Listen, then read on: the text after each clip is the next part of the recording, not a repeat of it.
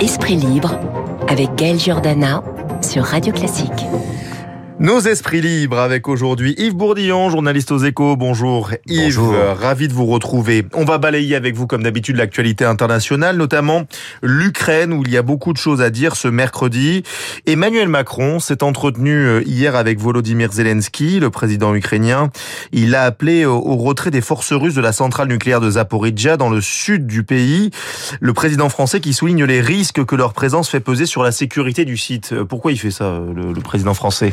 Oh, bah, c'est un appel, disons, euh, raisonnable. Le 34e appel auprès du, 34e du appel. président Zelensky. Effectivement, c'est assez logique qu'on demande à- aux Russes de retirer leurs troupes euh, parce qu'on rêverait qu'un site nucléaire soit démilitarisé. Mais évidemment, euh, Poutine euh, n'obéira pas puisqu'il n'a pas intérêt à lâcher du terrain. Donc c'est le genre de déclaration diplomatique, vous savez, qui évoque un peu quand on appelle toutes les parties à la retenue, on Oui. exprime une profonde préoccupation. Ça mange pas de pain. Bon, il le fait, pourquoi pas, mais ça n'aura pas d'impact. À vrai dire, Poutine n'écoute plus grand monde, à part un peu le président turc Erdogan, qui lui est concentré, qui va d'ailleurs à Kiev euh, demain, mais qui lui est concentré plutôt sur l'application de l'accord permettant aux cargos euh, céréaliers de quitter la mer Noire. Donc sur ce- cette centrale nucléaire de Zaporizhia, il serait surprenant qu'on ait des avancées. Je précise quand même un petit Oui. point, c'est que cette centrale, euh, évidemment, ça serait très dangereux que des missiles lui tombent dessus et fassent Il y diffuser. en a beaucoup qui sont tombés autour en tout cas. hein. Absolument. Mm. Donc, si un missile tombait pile sur le réacteur et qu'un nuage radioactif s'échappe, ça serait très, euh, ça, ça rendrait inhabitable la région sur des dizaines de kilomètres à la ronde. Pour autant, c'est pas forcément aussi grave que Tchernobyl. Euh, D'abord parce que la centrale est conçue en système VVER. D'accord. C'est quoi ça? Ben, C'est un système avec de l'eau pressurisée qui fait qu'elle est moins dangereuse que la centrale de type RBMK de Tchernobyl. Mhm. On a tiré les leçons. Donc, euh, le nuage qui s'échapperait, déjà, serait aussi moins important qu'à Tchernobyl, parce que l'énergie qui permettrait à ce nuage de se diffuser dans l'atmosphère serait celle d'un missile qui est infiniment moins puissant que le réacteur de Tchernobyl quand il s'était emballé et qu'il avait soulevé comme un fétu de paille le, le toit de 2000 tonnes euh, de la centrale. Donc, ça serait peut-être un peu moins grave que, que On va Tchernobyl. quand même croiser les doigts que Voilà, hein, voilà, que rien ne tombe dessus. pas la catastrophe continentale. Vous en avez parlé, euh, le président turc euh, Recep Tayyip Erdogan va rencontrer donc Volodymyr Zelensky demain. Euh, à- je crois que c'est à Vive, hein, si oui, je me oui, quand trompe j'ai dit pas. Kiev, c'est Voilà. C'est à Vive, voilà, euh, avec le secrétaire général de l'ONU, Antonio Guterres. Une réunion tripartite assez inédite. Euh, Oui. Qu'est-ce qui se joue? Parce qu'on sait que finalement le président turc est un peu le médiateur euh, dans, dans cette crise. Il parle beaucoup avec euh, Vladimir Poutine. Euh, Qu'est-ce qui se joue finalement dans cette réunion? Bah, d'essayer peut-être un peu de calmer le jeu, puisque comme vous dites, en fait, Erdogan est le seul médiateur accepté par les- à la fois les Ukrainiens et les Russes, donc il a une influence considérable. Le secrétaire de l'ONU, c'est quand même aussi un personnage important, donc c'est une réunion symboliquement forte. Alors, euh, je ne sais pas, euh, on peut supposer que vont essayer de consolider l'accord sur l'exportation des cargos de céréales, peut-être quelque chose sur la centrale pour que les missiles tombent euh, moins près. Je serais surpris qu'il y ait euh, autre chose en plus, parce que de toute façon, il y a une logique de guerre actuellement. Oui, et d'ailleurs, euh, depuis une semaine, des bases militaires russes sont Oui. ciblées, vous avez vu ça Yves, sont ciblées en Crimée. Alors euh, jusqu'à présent, la Crimée, elle était un peu à part, parce que de toute façon, Oui. elle avait déjà été annexée par la Russie. Hier, l'armée russe a parlé de sabotage après une explosion dans un dépôt de munitions. Il ne vise personne. On ne sait, on sait pas qui finalement fait ça, et l'armée russe ne se mouille pas. Alors, euh, est-ce qu'on a un peu une idée Euh, ou- Oui, oui, on peut avoir une idée dans la mesure où déjà l'armée russe prétendait euh, initialement que euh, la base de Saki qui avait explosé euh, un dépôt de munitions, vous vous souvenez, il y a huit jours, C'est ça. C'était un accident. Bon, évidemment, pas du tout. Euh, on hésitait, les spécialistes euh, hésitaient entre euh, les- un tir de missile très en profondeur, à 250 km de la ligne de front ukrainienne, ce qui était a priori pas dans les cordes de, de l'artillerie ukrainienne, ou une action commando très audacieuse euh, infiltrée. Et là, euh, semble-t-il, ça a été dit, euh, sous-entendu par Kiev lui-même, ça serait plutôt un commando probablement. Donc c'est très significatif parce que ça veut dire que l'armée ukrainienne a les moyens d'infiltrer les lignes russes et de frapper. Et surtout en Crimée, Oui, euh, en plus la Crimée, comme annexée depuis 2014. Oui, c'est symboliquement très fort. Ah oui. Et puis c'est une base stratégique puisque c'est de là que l'armée russe a pu se propager vers le littoral sud, Kherson et tout, qu'elle occupe. Donc c'est un signal très fort de l'armée ukrainienne, comme quoi elle est capable de frapper très en profondeur un territoire que les Russes croyaient sanctuarisé. Un dernier mot sur ce conflit avec le président Vladimir Poutine qui a accusé les États-Unis de faire traîner le conflit en Ukraine et de déstabiliser le monde. Pourquoi cette sortie euh, hier en taclant une nouvelle fois les États-Unis, son, son pire ennemi finalement euh, oh bah, à la Russie? J'allais dire c'est de bonne guerre, c'est-à-dire qu'il essaie de jouer une de, ce, de ses dernières cartes pour gagner, qui est de retourner l'opinion publique européenne qui pourrait commencer mmh. à se fatiguer en jouant sur le thème qui résonne pas mal dans une partie de l'opinion européenne, c'est la faute aux Américains. Donc, il a d'ailleurs euh, dit que les Américains ne respectaient pas la souveraineté des, des, des pays, ce qui témoigne de sa part d'un certain sens de, de Il parle de Taïwan, là, on va y venir, mais c'est pour ça qu'il parle de ça. Hein. Oui, bien sûr. Mm. enfin bon, lui qui vient d'envahir l'Ukraine, qui dit ça. Oui, c'est un peu. Mm. Donc, il essaie de retourner l'opinion euh, publique pour que finalement les Occidentaux lâchent un petit peu euh, sur l'Ukraine.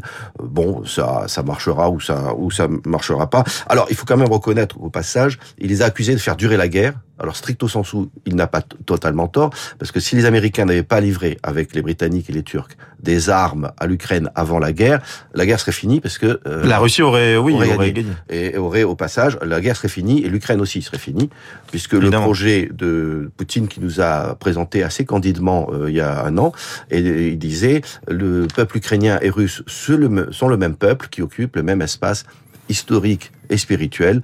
L'existence de la nation ukrainienne est une erreur historique. Donc euh, voilà, on sait très bien ce qu'il aurait fait. Et on sait que voilà, il n'était pas prêt à six mois de guerre, en tout cas euh, Vladimir Poutine.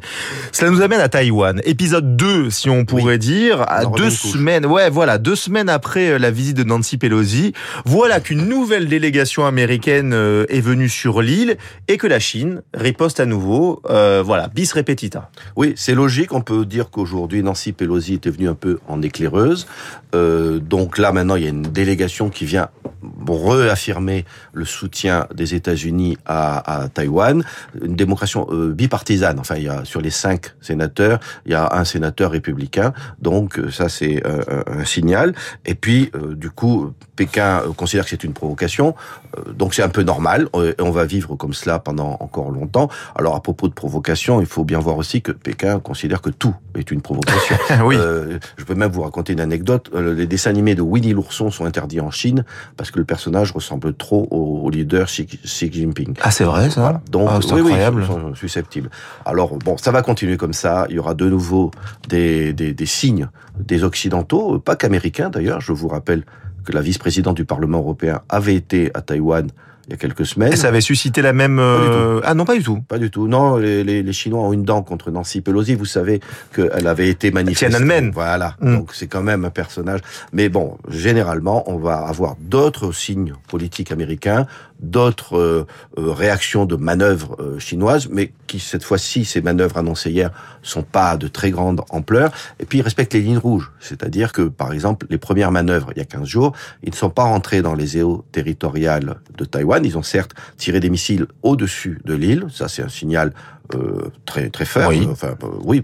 Euh, mais sur le, les navires, non, ils sont restés. Donc voilà, on va continuer. Et au passage, d'ailleurs, ce n'est pas anodin. L'Europe, ça la concerne, puisqu'elle a lancé des manœuvres avec l'Indonésie dans le coin. Donc ça montre bien que tous les acteurs occidentaux sont très préoccupés par la situation sécuritaire en mer de Chine. Votre article, Yves, dans les échos ce matin, j'invite tous les auditeurs euh, à lire le journal, c'est sur le nucléaire iranien. Alors pourquoi le nucléaire iranien? Vous dites, il y a, qu'un, il y a un nouvel espoir euh, pour un accord, enfin cet accord. Expliquez-nous, parce que c'est un dossier complexe, on va essayer de résumer, voilà, mais pourquoi ce nouvel espoir euh, ce matin? Parce qu'il y a eu des échanges entre l'Iran et l'Union européenne, qui est le coordinateur des signataires de, du traité dit Qui est le traité de 2015.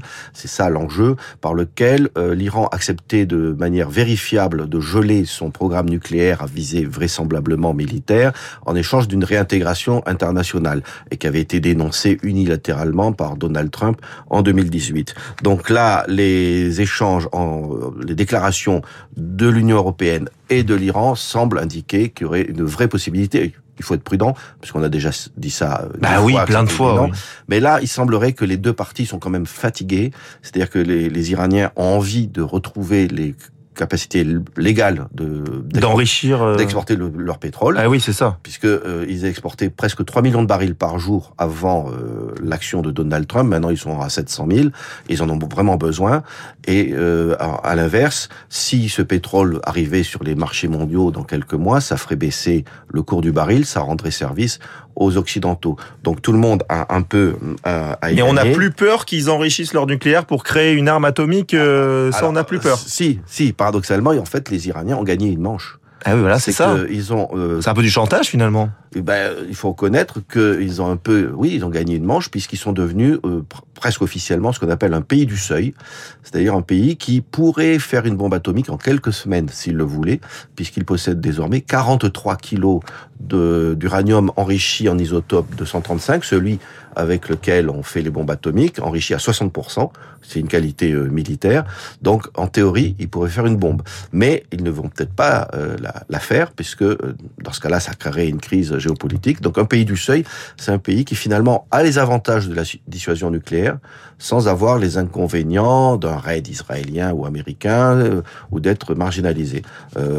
Donc, en théorie, oui, ils ont gagné un- une manche, Ils ont gagné mais une manche. il faut quand même reconnaître un point, c'est que s'il y a un accord sur pour établir le traité, normalement cet uranium enrichi que je viens d'évoquer, il devrait le rendre. Alors il garderait le savoir-faire, mais il n'aurait plus ce stock. Donc euh, du coup, nous on pourrait se rassurer ainsi. Puis un autre point pour se rassurer, c'est que quand vous avez de quoi faire une bombe, ça ne veut pas dire que vous avez de quoi faire un missile. Parce Ouais. qu'il faut miniaturiser, euh, que tout ça euh, résiste aux vibrations d'un tir. Donc peut-être que on peut on peut se dire bon, ça pourrait être pire. Eh bien, tous les détails euh, sont dans les échos ce matin, votre euh, article, euh, Yves Bourdillon. Merci beaucoup d'avoir balayé l'actualité internationale avec nous. On se retrouve très vite sur Radio Classique. Merci d'avoir été dans, dans Esprit Libre.